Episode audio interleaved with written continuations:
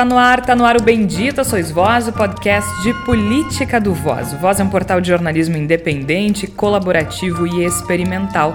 Acesse voz.social, voz com S. No Twitter e Instagram, voz underline social. Você também encontra o nosso conteúdo em facebook.com barra voz.social. Eu sou Georgia Santos e toda semana a equipe do Voz se reúne para discutir o que há de mais sensível na sociedade brasileira. Agora, o Bendita Sois Voz é publicado às segundas-feiras. No último episódio, falamos sobre o agora ex-secretário especial da Cultura, Roberto Alvim, que publicou um vídeo em que aparece defendendo a criação de uma nova identidade para a arte no Brasil. Ao fundo, Wagner é a obra favorita de Adolf Hitler.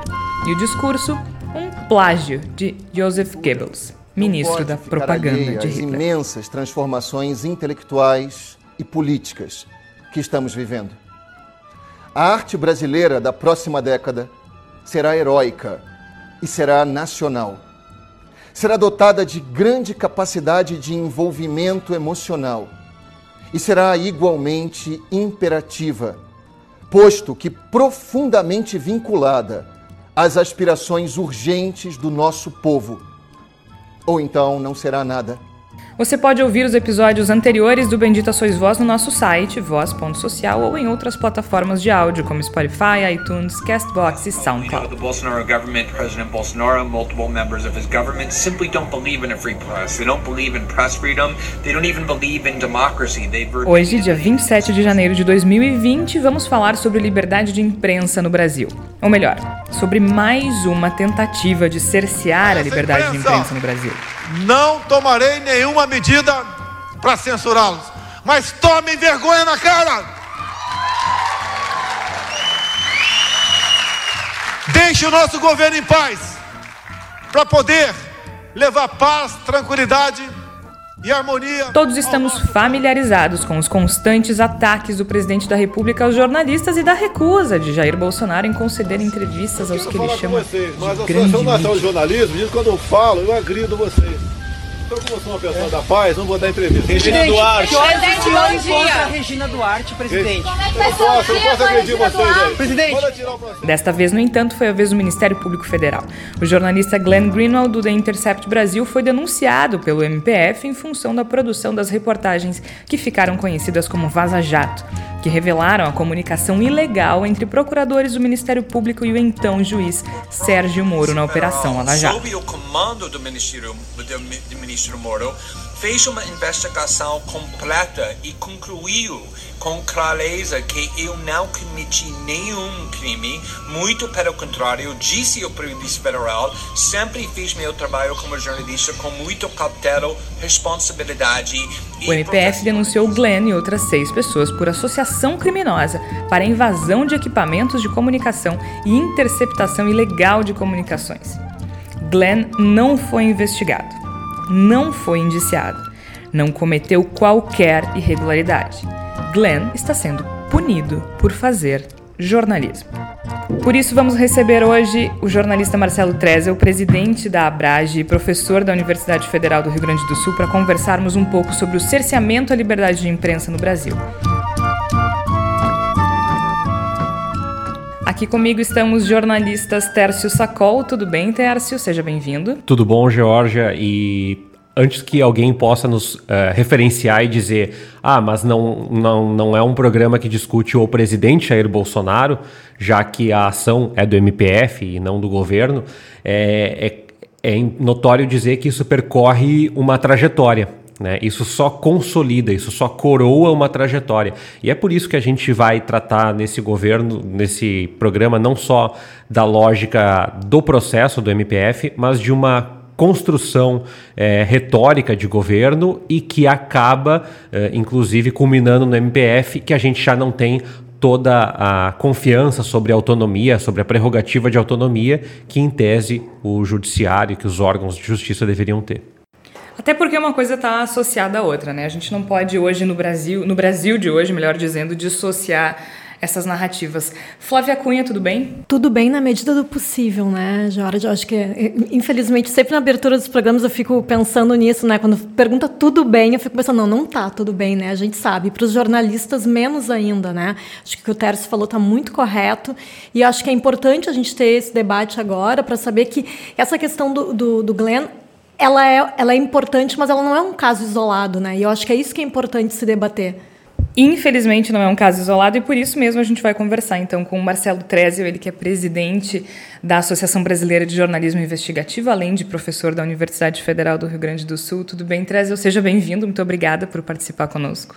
Tudo bem? Prazer estar aqui com vocês.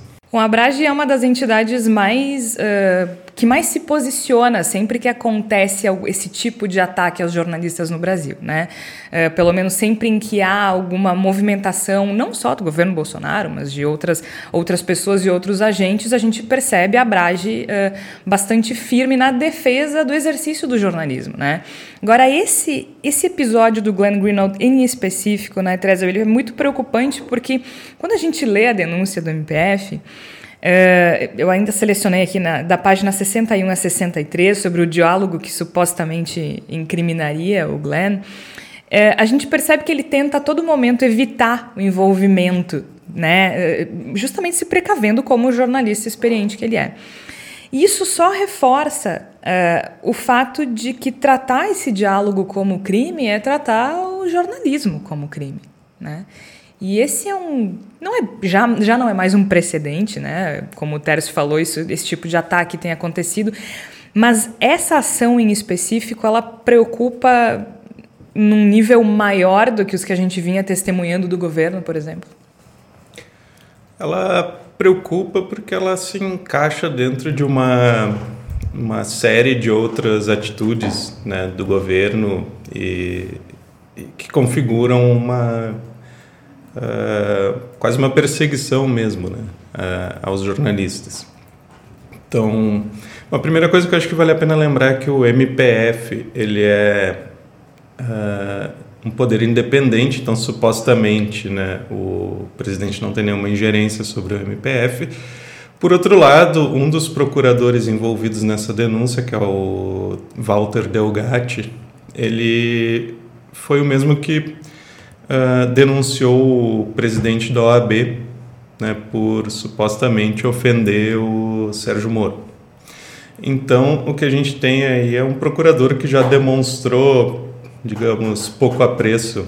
É, não tem muito apreço pela liberdade de expressão. Né? e que, no fim das contas, parece estar tá fazendo um trabalho de defender não nem o presidente Bolsonaro, mas talvez o Sérgio Moro, né? Então, de alguma maneira tem uma relação aí com o governo né, federal. Bom, é uma ação preocupante, então, primeiro por se encaixar num, num contexto em que o, o presidente frequentemente dá entrevistas e né, hostiliza repórteres, né, inclusive usando injúrias, calúnias, né, que é algo que a gente nunca viu numa, no Brasil desde redemocratização. Né? Mesmo que governos anteriores tivessem volta e meia algum conflito com a mídia, né? existia uma, uma civilidade né? entre repórteres, entre quem cobre Brasília e, o, e as autoridades. E o que a gente está vendo não só no governo federal, mas também no Rio de Janeiro, por exemplo, é uma degradação dessa civilidade. Então, presidente já xingou o repórter, xingou, enfim. A mãe do repórter. Xingou a mãe xingou, do é. repórter, é. disse, perguntou para um outro se ele era homossexual, o que não é xingamento, mas no caso do Bolsonaro a gente sabe que é uma ofensa, é uma tentativa né? é uma de tentativa ofender. de ofender. Você tem uma cara de homossexual terrível, mas nem, nem por isso te acusa de homossexual.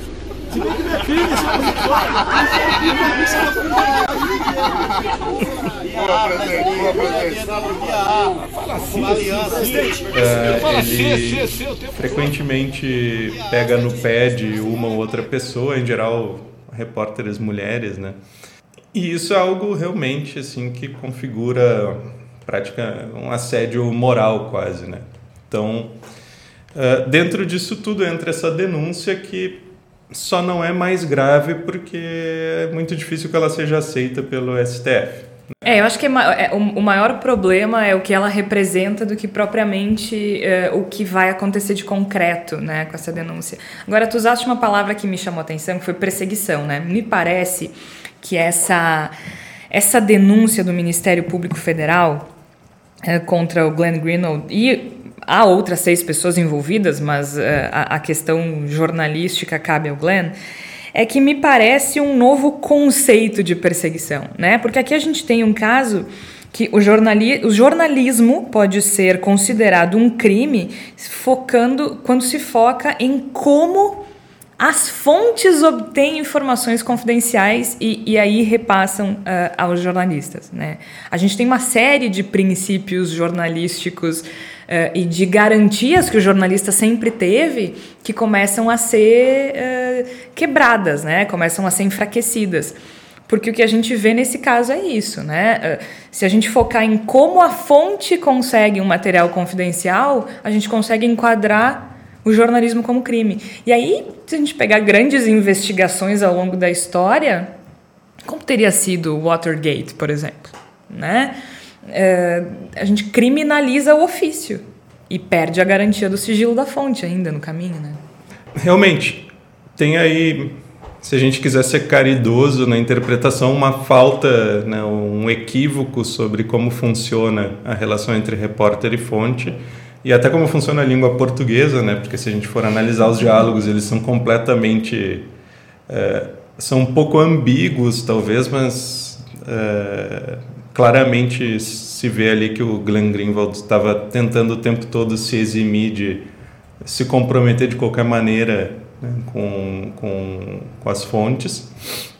Mas o que é que acontece? É, assim como no caso do Watergate ou no caso da indústria do tabaco e o câncer de pulmão, né? no caso, vários casos de, de, de grandes reportagens e que trouxeram mudanças sociais importantes, a gente teve a participação de alguma pessoa, de alguma fonte que uh, decidiu cometer uma infração né, para levar público ao conhecimento da sociedade algum problema.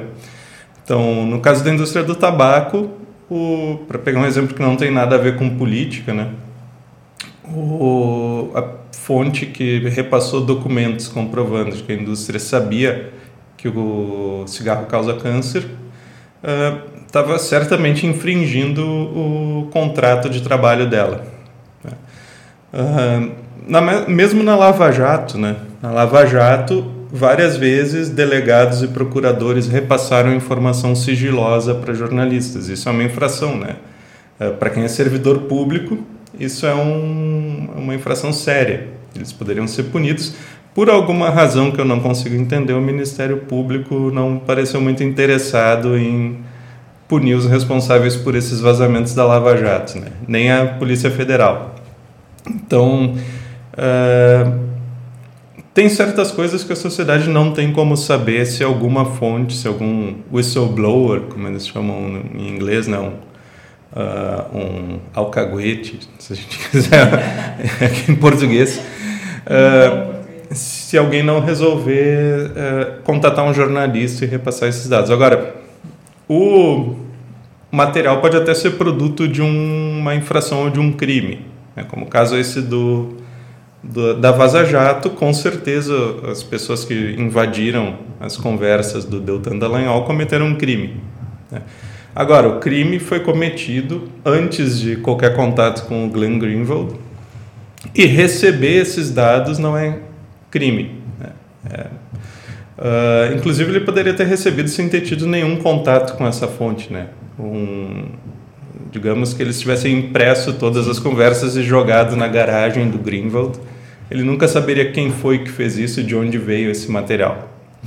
Uh, e é sempre uma relação complicada também, né? Então, nesse mesmo diálogo a gente vê essa complexidade, porque por um lado, tu tem que uh, conversar com uma pessoa que tu às vezes até sabe que é um que cometeu um, né, um ato ilícito e tu não pode te envolver muito e principalmente não pode uh, fazer tomar qualquer atitude criminosa mas ao mesmo tempo também tem que proteger essa fonte, porque uh, para que ela não sofra sanções, ao menos por responsabilidade do repórter, né? Se a justiça pegar, é outra história, mas o repórter tem que proteger suas fontes, é um, uma questão ética do jornalismo. E, e, o Glenn se preocupa muito com essa questão. Né? A gente, se a gente pegar a denúncia do Ministério Público Federal, na página 62, que tem a transcrição do, do diálogo do Glenn uh, com a fonte, ele diz: É difícil porque eu não posso te dar conselho. Ou seja, aqui já mostra que ele não faz parte do que quer que seja que o grupo tenha feito para conseguir as conversas mas eu tenho a obrigação para proteger a minha fonte. E essa obrigação é uma obrigação para mim que é muito séria. Né? E nós vamos eh, fazer tudo para fazer isso, ele diz no diálogo. Né? Então, ele deixa muito claro que ele tem noção dessa responsabilidade, tanto de não se envolver quanto de proteger, de proteger a fonte. Né? É, e essa, essa responsabilidade ela protege inclusive o jornalista, né? porque Uh, se um repórter começa a expor as suas fontes com alguma frequência, primeiro, em, logo logo ele não vai mais conseguir acesso a ninguém, porque ele vai perder a credibilidade. Uh, e pode, inclusive, acabar correndo risco de vida. Né? Então, tem esse lado. Né? E, claro, a gente pode não gostar muito de certas fontes. Né? Se eu vou lá entrevistar um chefe de um grupo terrorista que matou pessoas com um atentado à bomba, as pessoas podem se perguntar, ah, mas por que, que tu quer proteger esse sujeito? Né? Ah, bom, porque primeiro ninguém quer ter uma vida nas suas, nas suas costas, né? Então, se a fonte for morta porque eu pisei na bola, a responsabilidade é minha, né? Eu posso, eu pelo menos pessoalmente me consideraria culpado. E segundo, porque se não houver essa proteção, nenhuma fonte mais vai querer falar com os jornalistas de uma maneira geral e a sociedade vai deixar de ter conhecimento sobre diversos fatos que não viriam à tona por si mesmos. Então, uh, eu reconheço que é uma relação complexa, complexa, complexa e difícil de entender para quem não é da profissão, talvez, mas ela faz sentido. Se a gente olha numa visão assim um pouco mais ampla, né, de bom, se a gente quer ter acesso a certas informações, a gente precisa uh, garantir que as pessoas, né, eventualmente criminosos, né, pessoas horríveis mesmo, tenham alguma proteção. Uh, dá para fazer um paralelo com o sistema judicial, né? A gente, para evitar que pessoas inocentes sejam acusadas, a gente sempre pende para o lado do réu no caso da dúvida. Então, obviamente, muita gente ruim acaba sendo colocada em liberdade, mas uh, é melhor isso do que o contrário. Então, sempre existe um, uma relação custo-benefício social né, uh, em todas essas questões. Não, eu só ia colocar, Jorge, que aconteceu a, a formatura do, do curso de jornalismo da da Faculdade de Comunicação da PUC, uh, da qual eu sou, sou professor. É, e, e se, eu remeti no meu discurso como paraninfo e as oradoras remeteram também à questão do discurso de liberdade. E eu vou reforçar uma coisa que eu falei aqui, é um levantamento da FENAGE mostrando que o presidente atacou 116 vezes. Segundo a FENAGE, né, existem números diferentes de acordo com a metodologia do que se entende por ataque. Nós podemos até aumentar esse, esse volume. A FENAGE entende que foram 105 tentativas de descredibilização da imprensa e 11 ataques. O discurso das oradoras do jornalismo da Famecos sofreu vaias. É a primeira vez é que eu lembro que houve um, um, grupo de vaias por parte das, das oradoras, por parte uh, parte da plateia, uh, ainda que seja minoritária, de 10, 15, 20%, mas sofreu vaias, sofreu xingamentos, agressões verbais, é, sobretudo quando havia crítica direta dirigida ao presidente.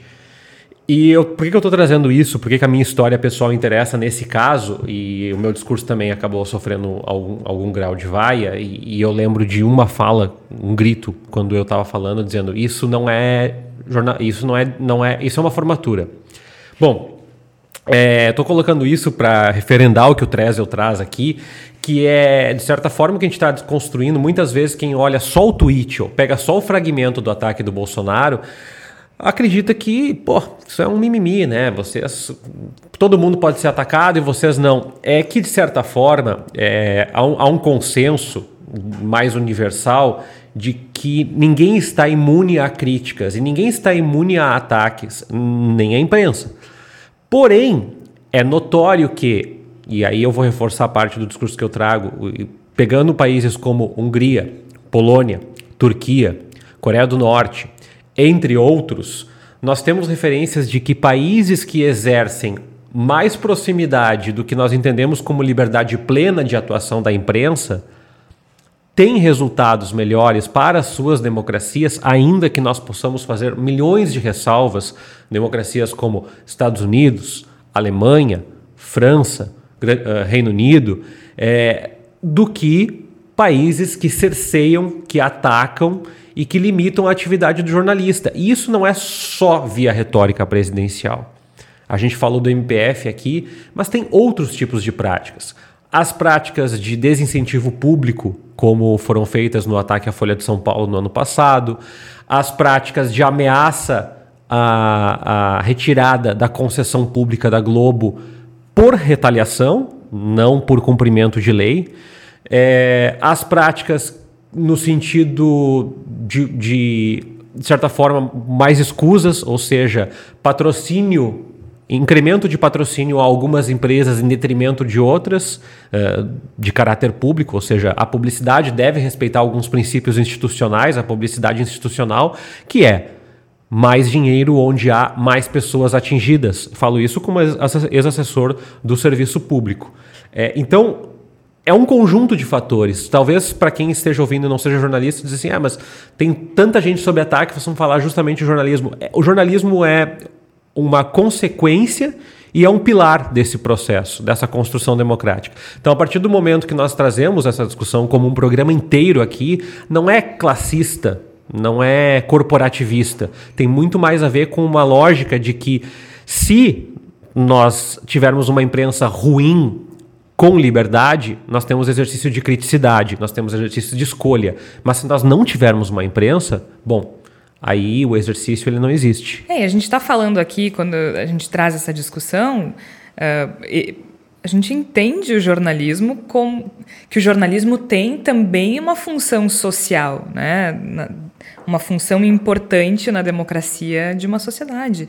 Não existe estudo de comunicação, ciências sociais, ciência política que não coloque a liberdade de imprensa como fundamental para o fortalecimento de um sistema democrático. Isso não, não existe uma coisa sem a outra. Né? A gente não, não tem jornalismo sem democracia e não tem democracia sem jornalismo. Eu entendo. Não sei se eu entendo, mas eu, eu consigo entender o motivo pelo qual algumas pessoas não se mobilizam. Uh, mas essas pessoas também. Acho que isso também passa por compreender essa função social do jornalismo né, que afeta todo mundo. É que nem o cara que diz que não precisa de artista, mas não sai da frente da Netflix. Né? Passa o final de semana inteiro vendo Netflix, mas eu não preciso de artista, de artista, não tem problema. É um pouco isso, assim, né? É uma necessidade que ela não é palpável, e eu acho que isso interfere um pouco na forma como as pessoas se mobilizam ou deixam de se mobilizar para defender a liberdade de imprensa, especialmente no Brasil, em que ela é tão frágil. Né? Eu acho que a gente tem um histórico bastante delicado de censura que outras democracias uh, ocidentais, pelo menos, não têm. Mas a gente está num momento muito sensível. Eu, fiquei, eu, tô, eu tô ainda chocada com a história da vaia, porque o cara, o cara disse que era uma formatura, ou seja, ele considerou o teu discurso inadequado. Uma menina. Que o teu discurso era inadequado para uma formatura, mas a vaia dela era adequada para a formatura. Estragar a formatura dos outros, aí tudo bem. Né? É, conceitos. É, eu, eu, queria trazer um pouco aqui para a conversa. Eu também estou chocada com essa questão. Aí fiquei, fiquei, imaginando vaias no meio dos discursos de formatura. Realmente, assim, é, estamos num momento muito estranho do Brasil, né? Mas, assim, a, queria trazer um pouco a questão constitucional mesmo, assim, né? A liberdade de imprensa e o sigilo da fonte eles são garantidos pela Constituição e isso parece sido ignorado pelo MPF, né? Uh, e também a, a outra questão que me chama a atenção é que esses áudios já foram analisados pela Polícia Federal, foram considerados que não tinha nenhum crime por parte do Glenn, uh, tanto que ele não foi denunciado. E aí, por que nesse momento ressurgir, né? Eu fiquei pensando o que, que teria agora, nesse momento exatamente. Vocês têm alguma ideia de por que exatamente agora isso, esse Olha, eu não, não quero fazer ilações irresponsáveis aqui, mas uma coisa que me chamou a atenção é que, praticamente junto com a denúncia, houve a entrevista do Moro no Roda Viva, né? E não sei se tem alguma relação entre os dois fatos, mas eu achei no mínimo uma coincidência curiosa. Uh, e, mas, a meu ver, é só. Talvez o procurador tenha ficado insatisfeito com o resultado do inquérito da Polícia Federal e tentado, de alguma maneira, né, uh, arranjar uma forma de denunciar junto o Greenwald.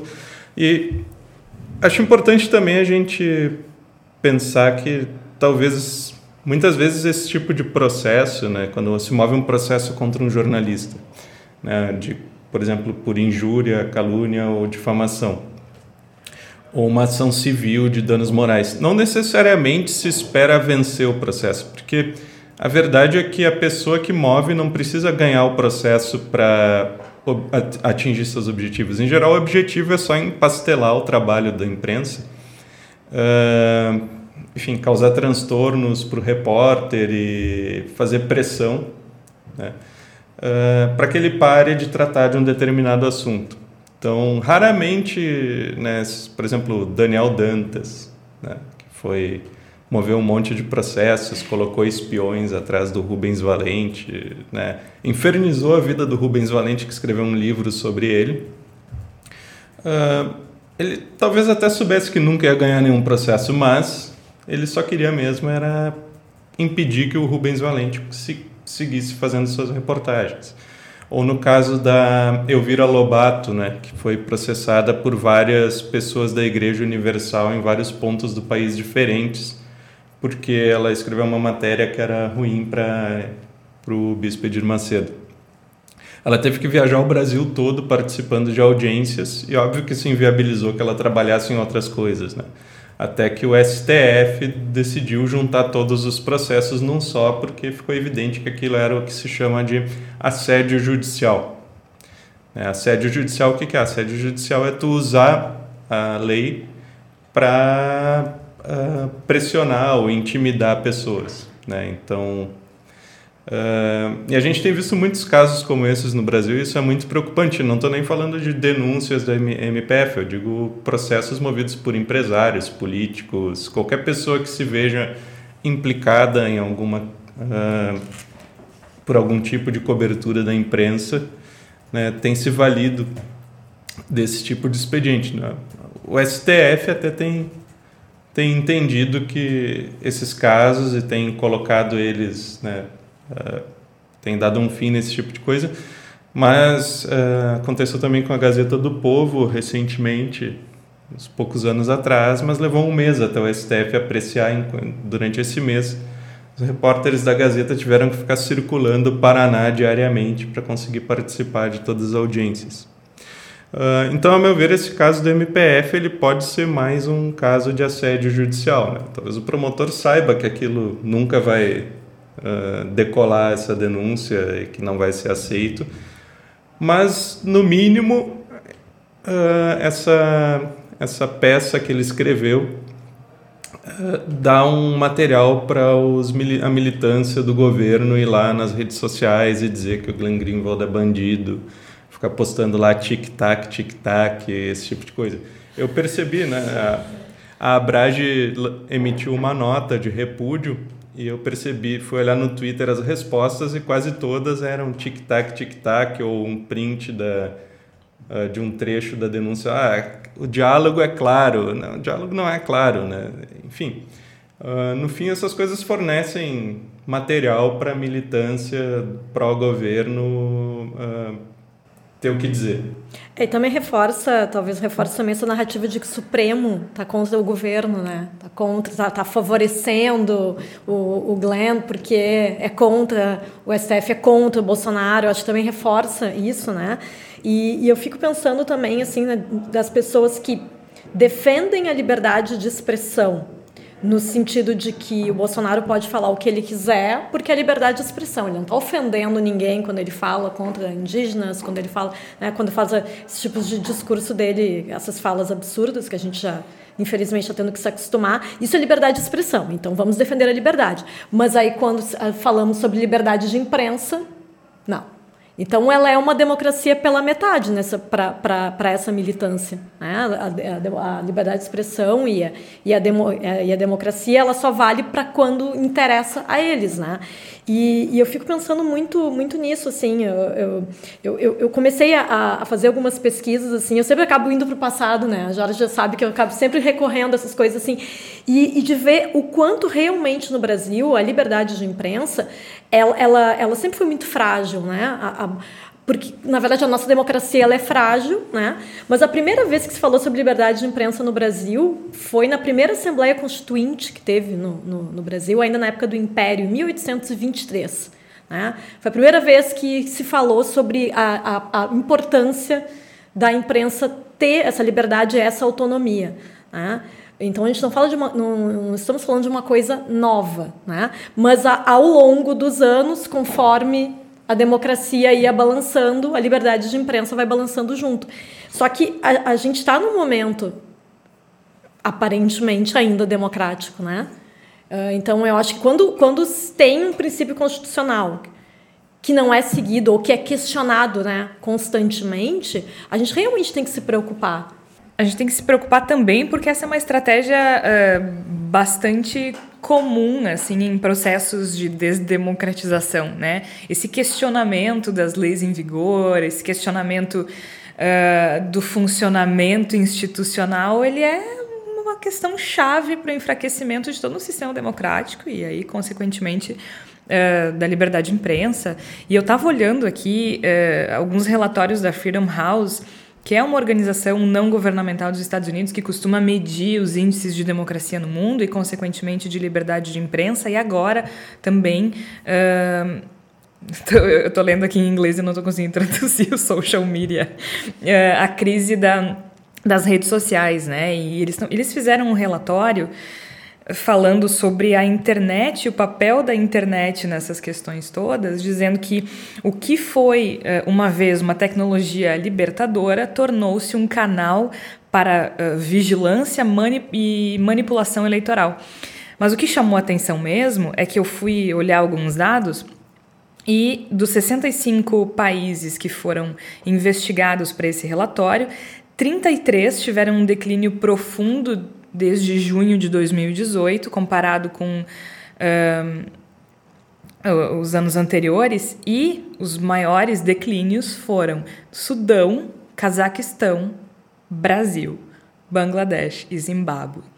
Uh, e claro que eles colocam aqui a eleição de, de Jair Bolsonaro como algo como um ponto de, de, de, mudança, né, bastante importante, dizendo que foi justamente a vitória dele e a forma como a eleição dele, a campanha dele foi conduzida que provocaram esse declínio é, importante. E o que me chamou mais atenção ainda, além desses números todos, é que eles colocam aqui, é, uma vez eleito, né, uma vez uh, no cargo, Bolsonaro contratou uh, o pessoal que o Bolsonaro contratou para a comunicação é notoriamente conhecido por uh, espalhar desinformação e, e, e, construir sofisticadas campanhas de desinformação. Então, é bastante claro que esse governo e os agentes desse governo uh, são parte dessa narrativa de enfraquecimento institucional que começa desde o enfraquecimento do ponto de vista da legislação, do Supremo, até passando pela classe política, porque também tem essa narrativa de, de enfraquecimento da política, e chegando agora. Agora não, né? Mas uh, chegando também ao jornalismo, esse, esse enfraquecimento, essa campanha de desinformação que serve a alguém, né, Tércio? É, não é à toa, é, não, isso está muito associado. É, eu, eu, eu, também, dentro dessa tua retórica, eu estava olhando aqui com o Treze no início do programa, o, o, a Repórter Sem Fronteiras, que eu acredito que não atualizou ainda o seu relatório para 2020, Claro, é, é, são metodologias, né? Eu sempre falo que é importante reconhecer a metodologia e tal, e olhar para os países. Então, tem, eles, eles avaliam aqui o que se considera um nível de, de liberdade, né? Então, quanto menor o número, melhor é a liberdade de determinado país. E muitas vezes a gente atribui a, a lógica de dizer, ah, é, isso é, é, é, uma inferência possível fazer a partir da, do desenvolvimento econômico do país. E não é verdade. Não é verdade. Porque a Jamaica é o oitavo lugar. É, então, claro que nós temos aqui Finlândia, Suécia, a Bélgica em nono, mas a Costa Rica é o décimo lugar. Né? A Estônia é o décimo primeiro lugar.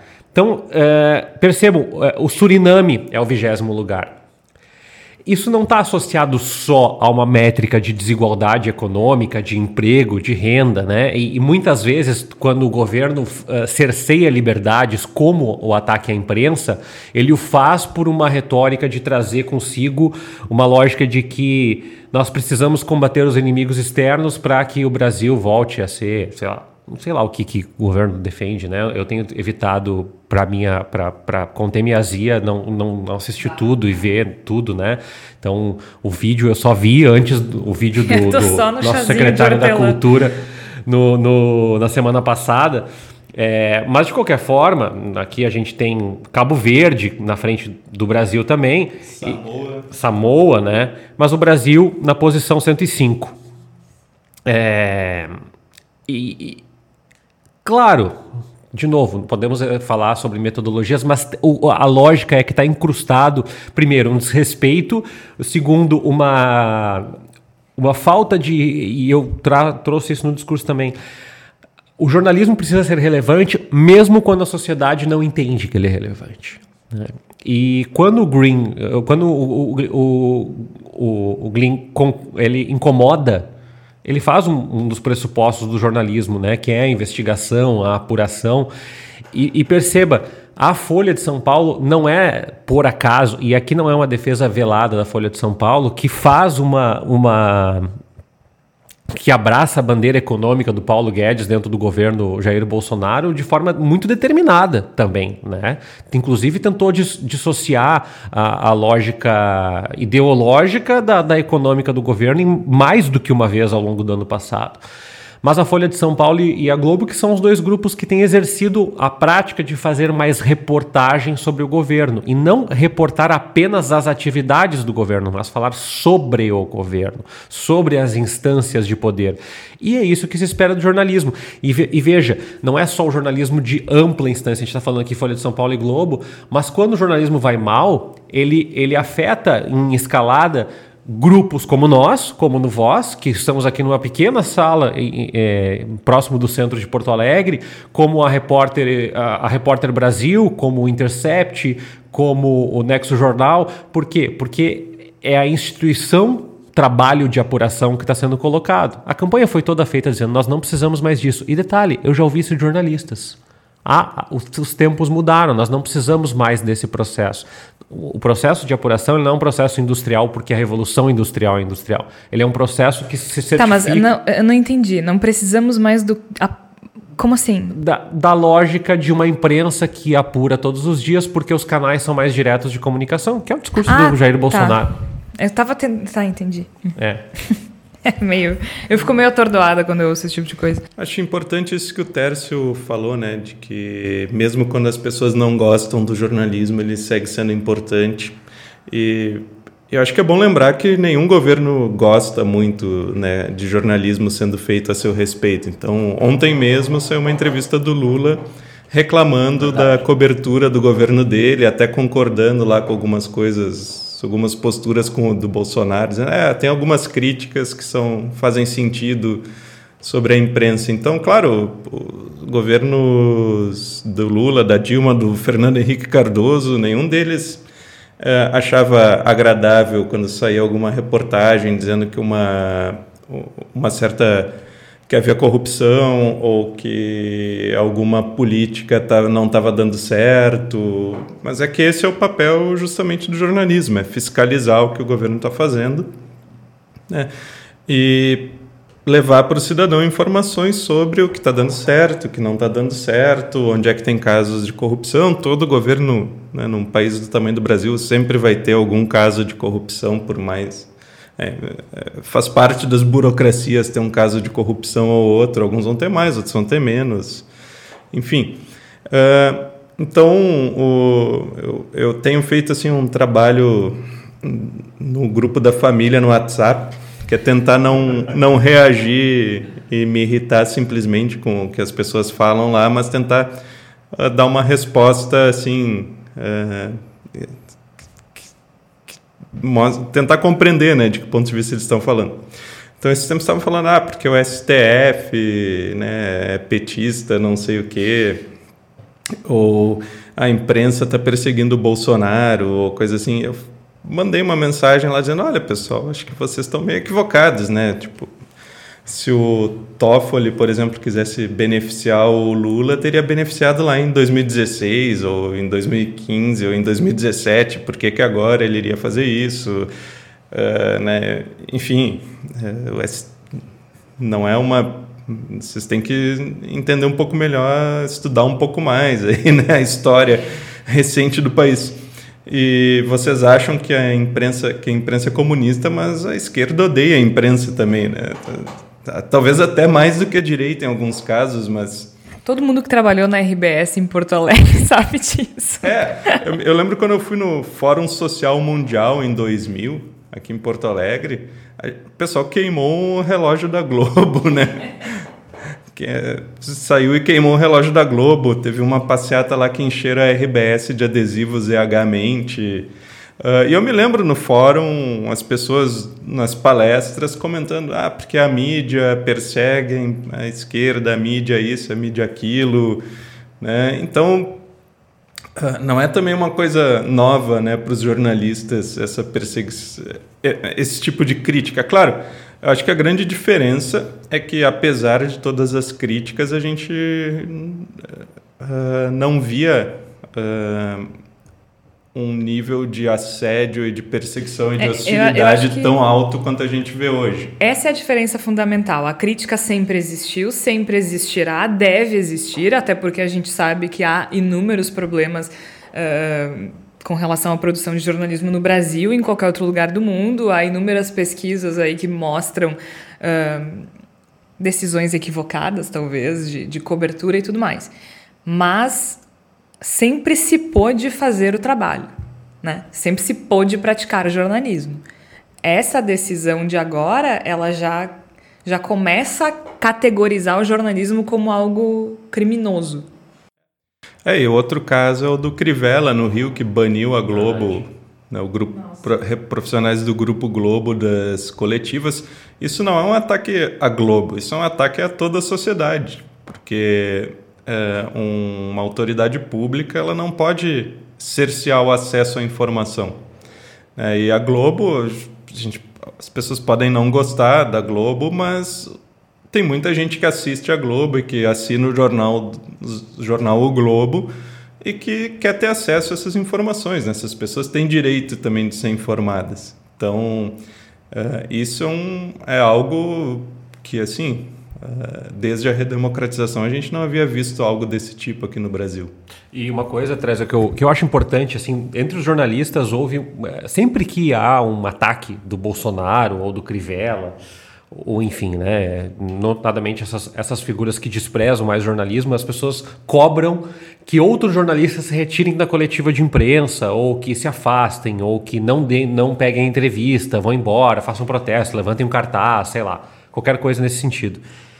E eu acho que é importante, às vezes as pessoas esquecem uma coisa que é notório. O jornalista, antes de tudo, ainda que ele seja um repórter freelance, um freelancer, ainda que ele seja é, o proprietário de um veículo de comunicação independente, ele é, antes de tudo, um profissional, ele é um funcionário, ele é um empregado, ele está submetido a uma série de lógicas, ainda que não seja um chefe, ele está submetido a uma série de lógicas.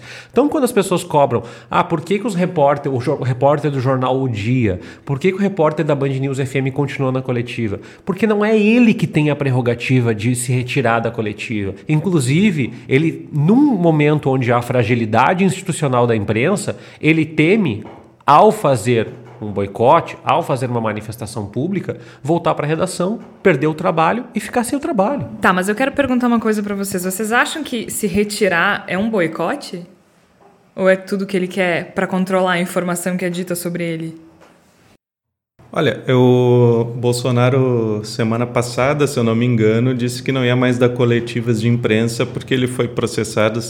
Não sei nem se já sabe quem é que processou e de onde veio não, na processo. verdade, é pelo que ele disse, existe. não existe. É, ele não É. foi processado, ele só foi criticado, na verdade. E, sim, aí falando do meu ponto de vista pessoal, não em nome da Abrage, né, que eu tô aqui representando, mas do meu ponto de vista pessoal, eu concordo. eu- foi a melhor notícia que eu recebi em muito tempo do governo Bolsonaro.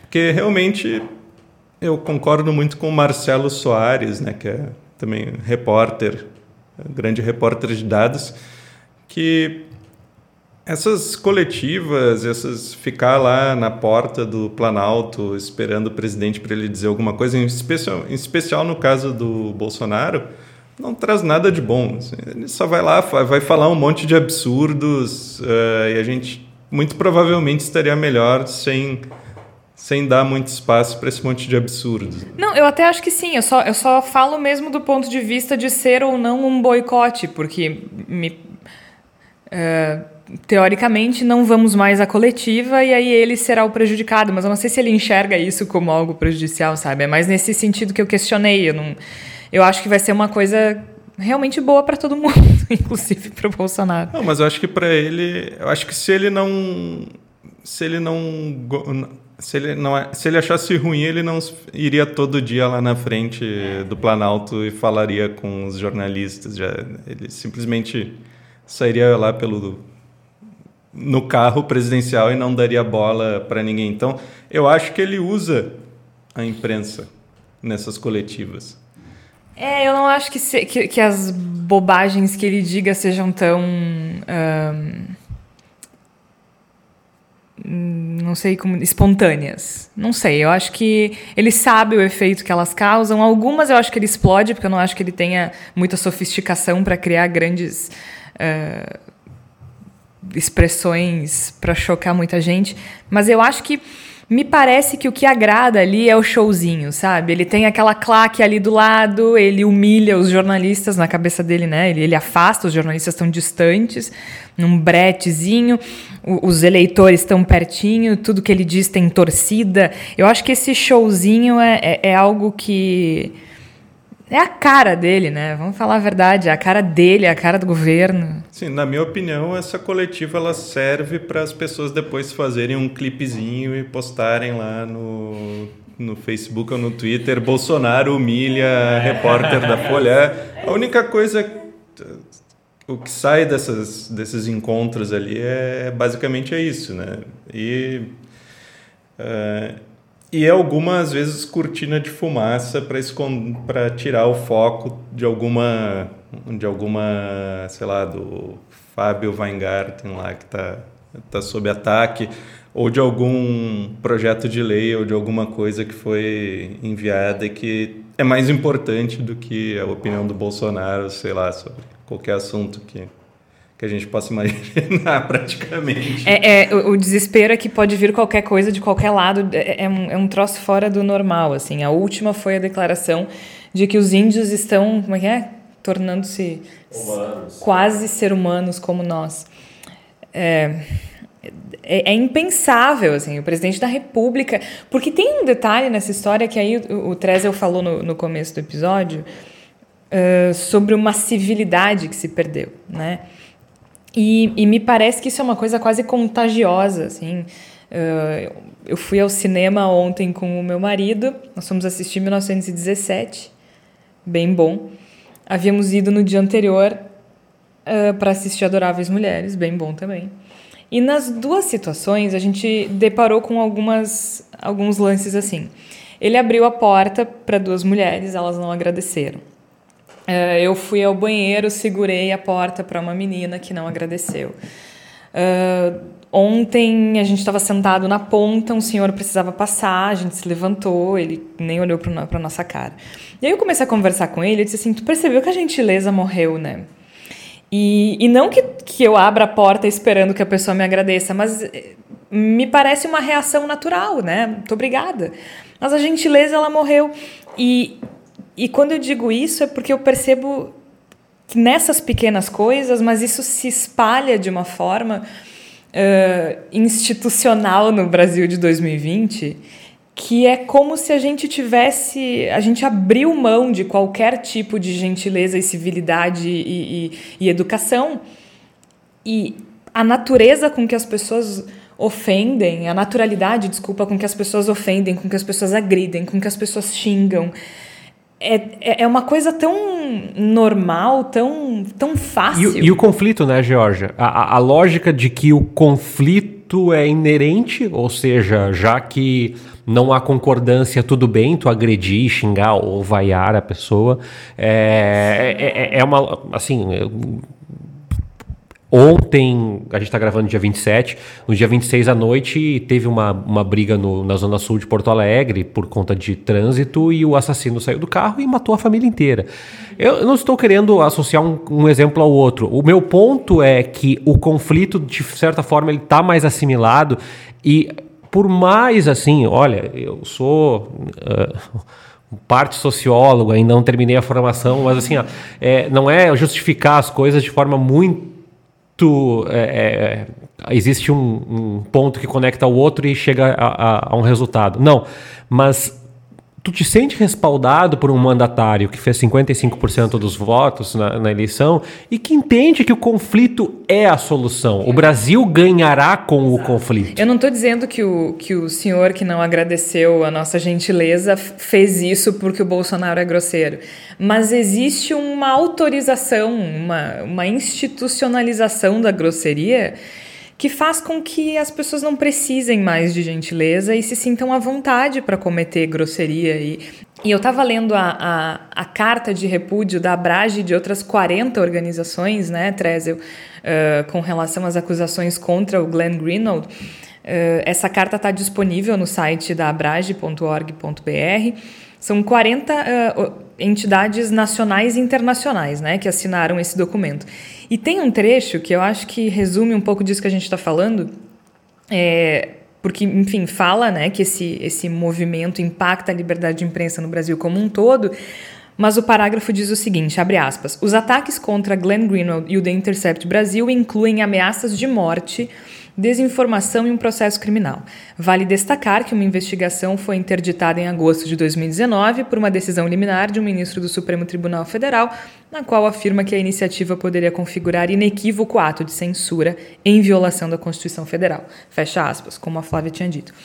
Então, gente, ameaças de morte, né? Uh, olha o, o, alcance, a proporção que essa organização uh, nas redes sociais tem chegado, né? Eu, eu acho isso muito assustador. E antes de começar, a gente vinha falado de como esses ataques estão cada vez mais pessoais, né, Teresa? Eu, antigamente, a pessoa falando, ah, antigamente, os ataques eram contra os veículos, e eu acho legítimo, né? É uma instituição, uma organização que, inclusive, é preparada para se defender desse tipo de coisa. Agora, a gente vê as pessoas agredindo os repórteres, agredindo os produtores, agredindo os âncoras, enfim, pessoalmente, nas redes sociais, é, por todas as formas possíveis. E isso é muito, muito. É, é uma relação muito complexa que está se construindo, eu acho, né? Difícil de, de lidar.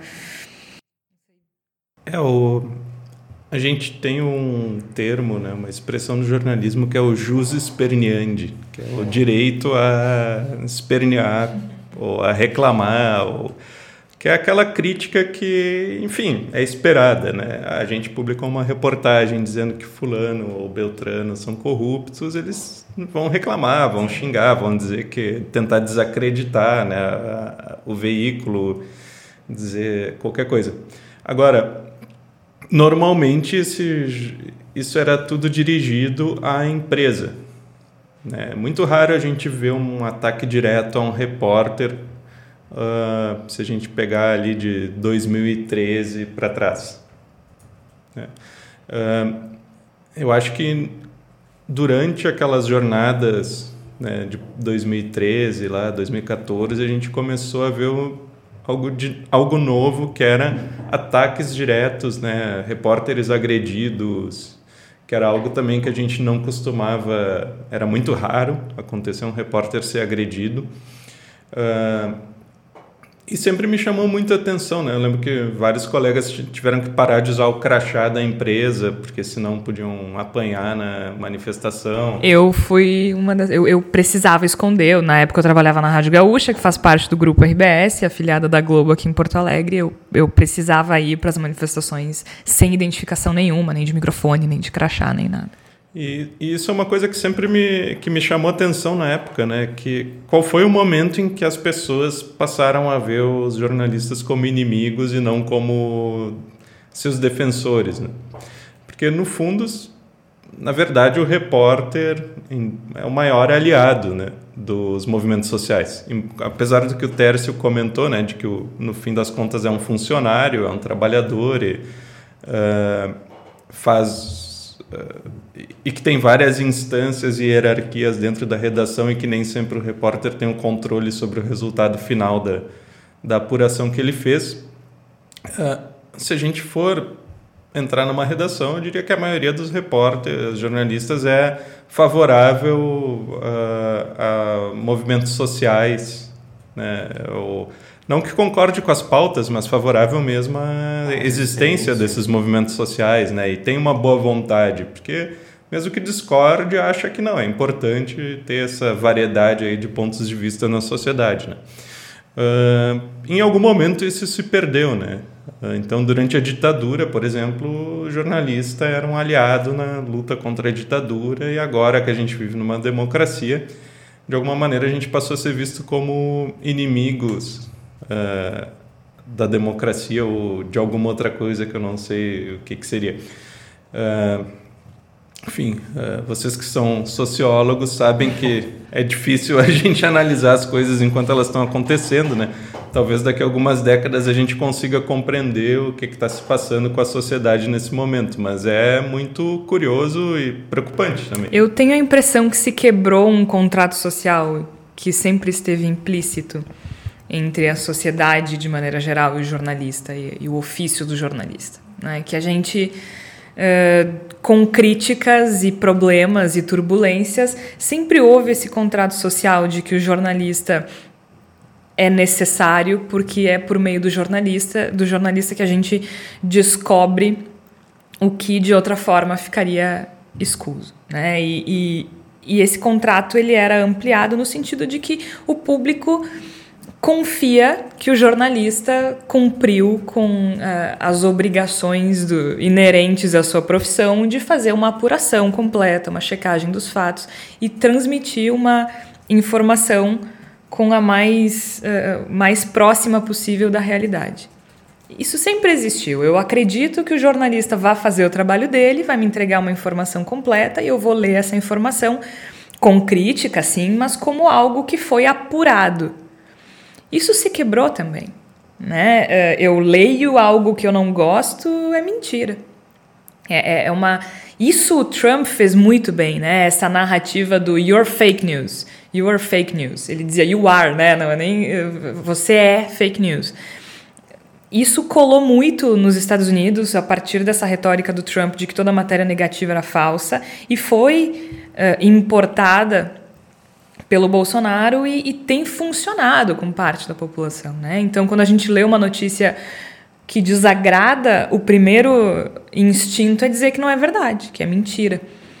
Não, mas só um pouquinho. Os outros veículos também estão dando essa informação. Ah, é que todos os veículos mentem. Aí eu encontro um blogueiro, um cara no YouTube dizendo que aquilo é mentira. Pronto, era tudo que eu precisava para corroborar mim, o, me o melhor, o melhor da, da, dos tempos de redes sociais bolsonaristas é a imprensa esquerdista não fala disso. E aí, tu, co- aí tu copia o link do G1. Veja, esse assunto não. A imprensa não está falando desse assunto. Foi o Eduardo Bolsonaro que fez isso, não foi? Eu acho que a tua análise, Jorge, já foi bem, bem, bem no ponto, né? A gente... O que acontece? Antes, as pessoas, eu acho que ficavam tão ofendidas por ver uma notícia que contrariava as crenças delas quanto hoje. Só que antigamente tu não tinha, não tinha uma alternativa, não tinha um, sei lá, 200 malucos fazendo vídeo de terraplanismo no YouTube nos quais tu pudesse te apoiar para dizer que a NASA está mentindo, que os cientistas estão todos em conluio para mostrar, provar que a Terra é redonda. Uh, então hoje qualquer notícia que apareça, tu vai encontrar algum blogueiro, algum YouTuber, algum alguma página no Facebook supostamente comprovando que aquilo lá é mentira, que a imprensa está conspirando.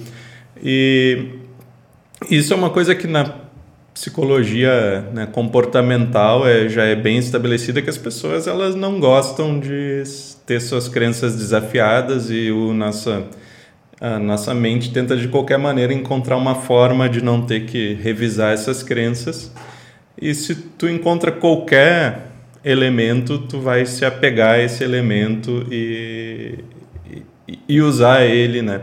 Então as pessoas, de novo para para referenciar lá o WhatsApp da minha família, né?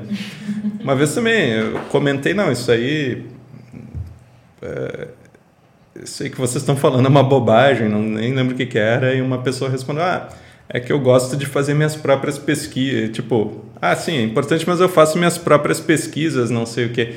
Olha, sim, é muito bom que as pessoas sejam céticas e façam suas próprias pesquisas, e só que a gente tem que ter capacidade de fazer as próprias pesquisas e tem que ter a capacidade de avaliar as fontes, né? E não consultar o Olavo de Carvalho, por exemplo. Exato. O, o blog do Zezinho, né? não é qualquer coisa que a gente encontra na internet que só porque está na internet não é verdade. Né? Uh, muito antes, pelo contrário. Uh, então, a gente tem que tomar também. Tenho visto até algumas críticas a, por exemplo, a noção de alfabetização midiática e crítica da mídia, que vão no sentido de que ó, a gente passou anos dizendo para as pessoas que a mídia manipula e as pessoas finalmente se convenceram de que a mídia manipula. Né? Uh, vitória. Agora ninguém mais acredita em nada. Não, mas as pessoas acreditam no que elas querem, né? Porque elas, elas preferem acreditar no blog do Zezinho do que em toda a, a, a mídia, a grande mídia, porque a grande mídia manipula, mas aquele cara lá na casa dele, lá, que é uma pessoa que a gente nunca ouviu falar, tem mais credibilidade do que qualquer veículo de imprensa. Estava uh, falando ali antes, Trezel, sobre a questão da, das manifestações, né? E, e, eu fico pensando até que ponto a, a, questão da bandeira anticorrupção, que foi uma coisa muito né, apartidária, somos contra a corrupção, o PT fez o maior esquema de corrupção do Brasil e tal. E aí as pessoas começaram nesse processo reacionário, que a gente comenta aqui alguns episódios já, até que essas vivas da ditadura realmente se consolidaram assim e, e, hoje em dia estão desavergonhados por aí falando e é muito interessante quando eles afirmam uh, que não teve corrupção durante a ditadura militar e, e né? E a gente tenta argumentar de que, sim, tinha menos notícias porque na época não existia liberdade de imprensa, né? Isso aí parece uma coisa muito clara e muito óbvia, né? Mas eu acho que talvez realmente não, isso talvez não tenha sido tão esclarecido quanto deveria, né? Pela própria imprensa na época da, da, da redemocratização, né? Uh, porque me parece que as pessoas realmente preferem acreditar que naquela época era mais seguro, tinha menos corrupção, né? Essa, essa, esse espectro da população uh, conservador, né? E tanto que existe uma, uma, um movimento que está querendo fazer esse revisionismo histórico de dizer que não foi ditadura, não era bem assim. Né? Uh, então, assim, eu acho que, que, que, a gente tem que pensar realmente que é preocupante e, e essa questão da civilidade, que, que, que a Jorge estava falando aí, da, da perda da civilidade, eu acho que também parte disso, né? Das pessoas realmente começarem a defender a ditadura e voltarem a ter esse tipo de comentário de que só foi torturado quem mereceu, né? Então assim realmente assim a, a humanidade das pessoas parece que está uh, em baixa, né? Assim, a, a, a, empatia por quem sofreu nesse período, né?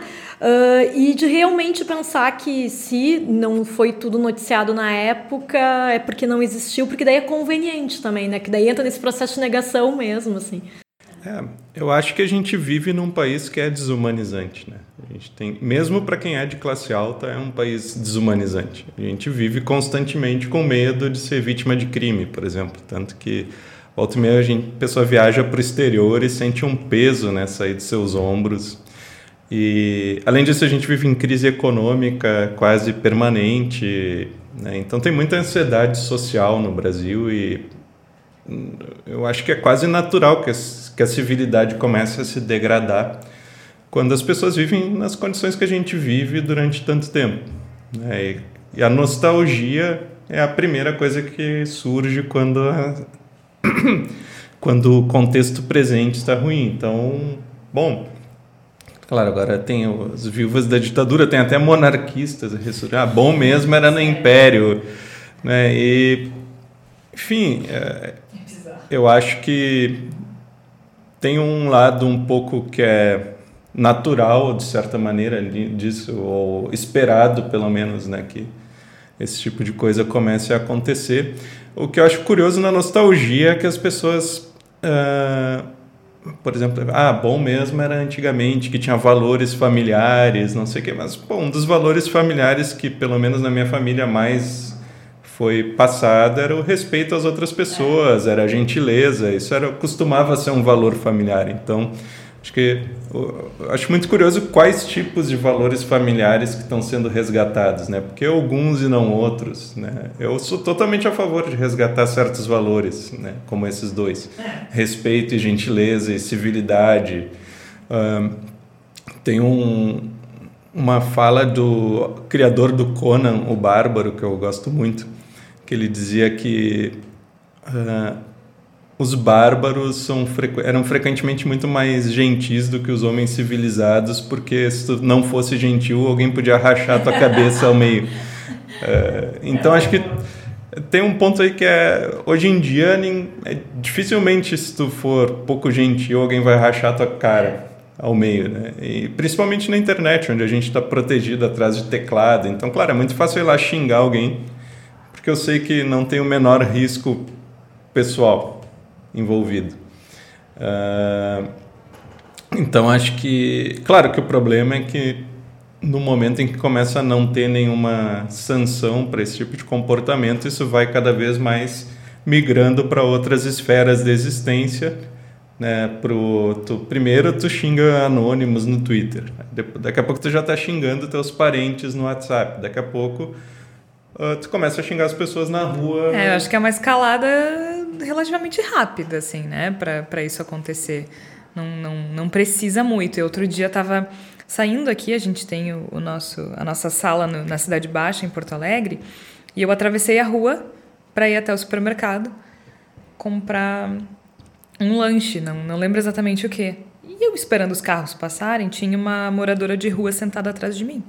E um senhor passou por ela e ela disse: O senhor pode me ajudar?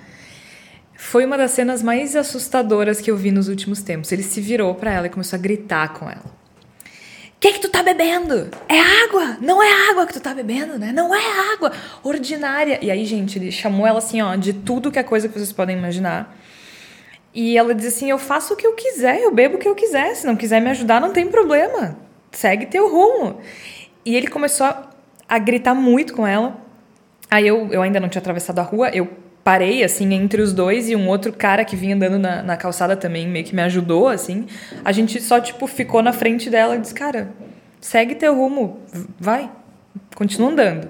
Continua andando, não fala nada e continua andando. E ele foi andando, assim, brabo, irritado, era um senhor de idade já. Uh... E aí, quando eu atravessei a rua, o rapaz que me ajudou nisso falou assim: Bah, que cara mala. E ele ouviu e voltou correndo e começou a dar soco no guri. Só que assim, ele era muito mais velho. E ele ia apanhar se o guri quisesse que ele apanhasse, entendeu? E aí o guri só segurou ele pelos ombros, assim, aí veio um pessoal que trabalha aqui na frente, apartou os dois. E ele foi até o final da rua reclamando e xingando. A guria, que estava sentada, bebendo um corote, e o cara que chamou ele de mala. Foi a coisa mais desproporcional que eu vi, assim. Foi, foi muito desproporcional, foi muito. Era uma pessoa claramente desequilibrada. E ele repetia alguns dos mantras que a gente está acostumado a ver nas coletivas de imprensa do presidente da República. É por isso que esse país está assim. É, eu, eu, eu, eu acho que, assim, antes mesmo do trabalho de imprensa, e eu acho que a gente está se caminhando para o final, né, Jorge? É importante é, reforçar uma coisa de novo, recorrer ao discurso das gurias, das oradoras da turma. O trabalho da imprensa não é abastecer as pessoas das informações que elas querem receber, mas das informações que são relevantes para o debate público. E. E que provavelmente não de outra forma. A partir do momento que nós temos um celular na mão, uma internet, eu acho que o Trezo está aqui, é um pesquisador com mais propriedade para falar do que eu, existem diferentes correntes que interpretam diferentes perspectivas para a internet no jornalismo. Né? Existem pessoas que ainda acreditam na, na ideia de que ela é libertadora, democrática, igualitária. Existem outras tantas, mais talvez mais numerosas no meu universo, que já entendem que existe uma economia política da internet que precisa ser levada em conta. Mas o, o ponto da conversa aqui é que ter tudo à mão o tempo inteiro, na hora que se quer, também nos permite acessar só o que se quer e nos desabituou a enfrentar o contraditório. E o jornalismo é exercer o contraditório. Eu vinha para cá ouvindo um podcast que falava sobre os dados de emprego, que são positivos, mas também tem uma ressalva aí que é os empregos não gerados até uh, acima de dois salários mínimos, que, é, que há muitas, muitos anos, há 14 anos, não se gera empregos acima de dois salários mínimos no Brasil. E, e essa é uma discussão muito importante. E eu fiquei pensando no nosso tema e no podcast que eu vim ouvindo, quanto esse podcast deve ter desagradado as pessoas que odeiam o Bolsonaro e que não queriam ver um podcast que dissesse que o emprego melhorou no ano passado, mas as pessoas que amam o Bolsonaro que dissessem assim, vocês estão pegando o lado ruim. Não, não, é o, não se trata do lado ruim ou do lado bom. Se trata de uma informação que tem duas faces, ou que tem milhões de faces, e que o podcast do Jornal o Globo estava tentando refletir a partir da sua construção jornalística. Porque quando o repórter do Globo pega uma pauta como emprego, ele não pensa como vamos agradar ao Bolsonaro, como vamos agradar aos eleitores do Lula. O objetivo do jornalismo não é esse, não deve ser esse. E nós devemos entender que o pressuposto, e aí eu volto lá da pesquisa e das referências, o pressuposto da sociedade democrática é trabalhar contraditório. Ah, o antagonista não é legal, a Record não faz o melhor jornalismo do mundo. Ok, nós lutamos para que esses veículos continuem existindo. Sim. E que outros possam fazer contraposição a eles. Nosso caminho é bastante longo, no mais a gente vai se encaminhando para o final. Eu espero que essa situação toda do Ministério Público Federal com o jornalista Glenn Greenwald sirva seja um bom teste para a lei do abuso de autoridade, né? Vejamos como, como isso vai transcorrer e no que depender do Voz, a gente vai lutar sempre por um jornalismo mais forte, com certeza da mesma forma que a Abrage, né, Treze, a Associação Brasileira de Jornalismo Investigativo que é uma das entidades mais uh, vocais, digamos assim, né? Quando se trata de, de defender o exercício do jornalismo. Agora, antes de a gente terminar, a gente tem a Palavra da Salvação. E a Palavra da Salvação de hoje é um livro chamado Liberdade de Expressão: 10 Princípios para um Mundo Interligado, de Timothy Garton Ash. É um livro bem acessível.